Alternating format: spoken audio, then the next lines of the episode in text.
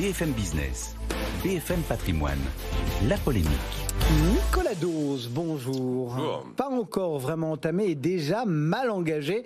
La CFDT marque son opposition à une réforme des retraites dans le Figaro. Que dit Laurent Berger, son secrétaire général? Il dit non. Bon. Il dit non au fait d'aller à à 64 ou à 65 ans pour l'âge légal de départ.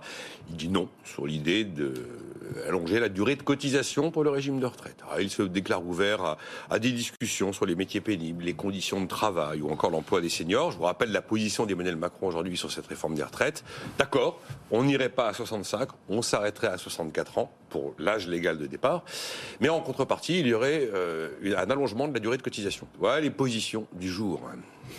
Si la CFDT dit non, ça signifie quoi pour la suite? Ça signifie que l'exécutif est seul. C'est le seul syndicat euh, qu'il peut essayer de ramener, enfin, vis-à-vis duquel il peut avoir un espoir de, de consensus sur la réforme des retraites. S'il n'y a pas la CFDT, c'est très très très compliqué. Parce que les LR, politiquement, normalement, euh, sur, le, sur le sens des réformes, ils sont plutôt pour. Je vous rappelle que tous les ans, euh, dans le budget, vous avez les, LR du Sénat qui votent une réforme des retraites par amendement qui passe jamais. Mais enfin, voilà. Mais là, on imagine bien politiquement les LR se mettre en opposition euh, face à la majorité par principe politique. Et voilà. Après, euh, je pense que la messe n'est pas dite.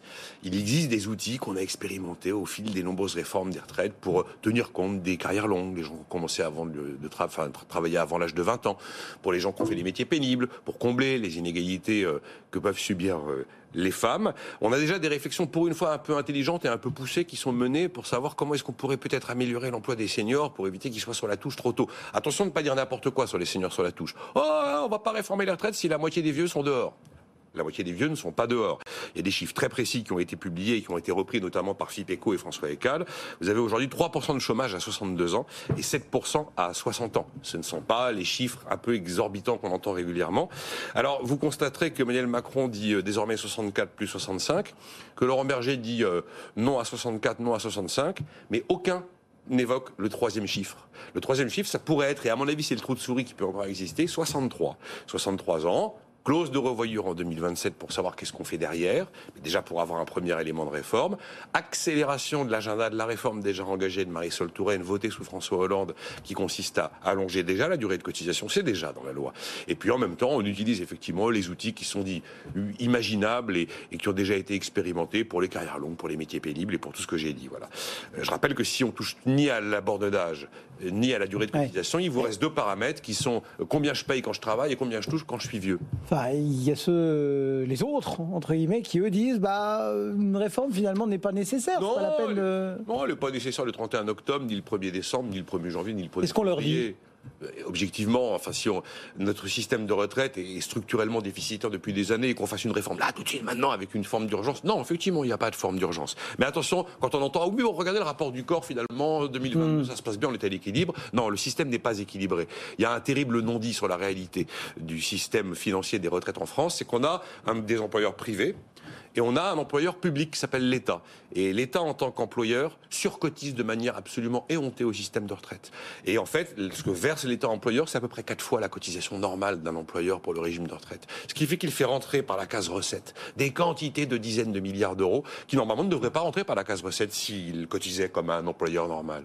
Ce qui fait qu'en fait, vous pouvez considérer que s'il n'y avait pas un État employeur qui surcotise de manière incroyable à ce système, eh ben, vous ajoutez 30 milliards d'euros au déficit des retraites que l'on nous présente généralement avec réjouissance parce que c'est pas le vrai déficit. Après, le déficit public, c'est le même à l'arrivée. Mais le déficit du régime de retraite, il est en quelque sorte, entre guillemets, parce que rien n'est illégal, mais enfin, il est un peu maquillé. Et puis alors, quelle hypocrisie politique sur le sujet? Ah, moi, quand je suis dans l'opposition et qu'on me présente une réforme des... Ah, je suis contre, pas de réforme des... Ah non, touchez pas aux retraites, c'est scandaleux, je vais forcément m'opposer à une réforme des retraites. Et vous avez constaté que tous ceux qui se sont opposés à une réforme de retraite, quand ils, quand ils, ils sont aux affaires ensuite, ils n'ont jamais défait la réforme du prédécesseur qu'ils avaient combattu. Parce qu'on sait que c'est suffisamment coton à faire. Quand on en a fait un petit peu, de la durée de cotise ou même de l'âge légal, oh, surtout on touche plus à rien. Alors qu'on s'est Bien bien hein, quand on était avant en place. Alors, si la réforme qui a passé l'âge de, de- de la retraite de, de- de 60 à 62 ans, réforme Wörth, 2010 n'avait pas été engagée, on aurait entre 3 et 4 points de PIB de dépenses de retraite supplémentaires aujourd'hui par rapport à ce que nous avons déjà. 3 à 4 points, c'est pas loin de 100 milliards d'euros. Aujourd'hui, nous avons une dépense publique qui est 8 points supérieure aux autres, entre guillemets. Et sur les 8 points, il y en a 4 qui viennent de la retraite. Donc dire que c'est pas la peine de réformer la retraite parce que tout va bien, c'est pas vrai.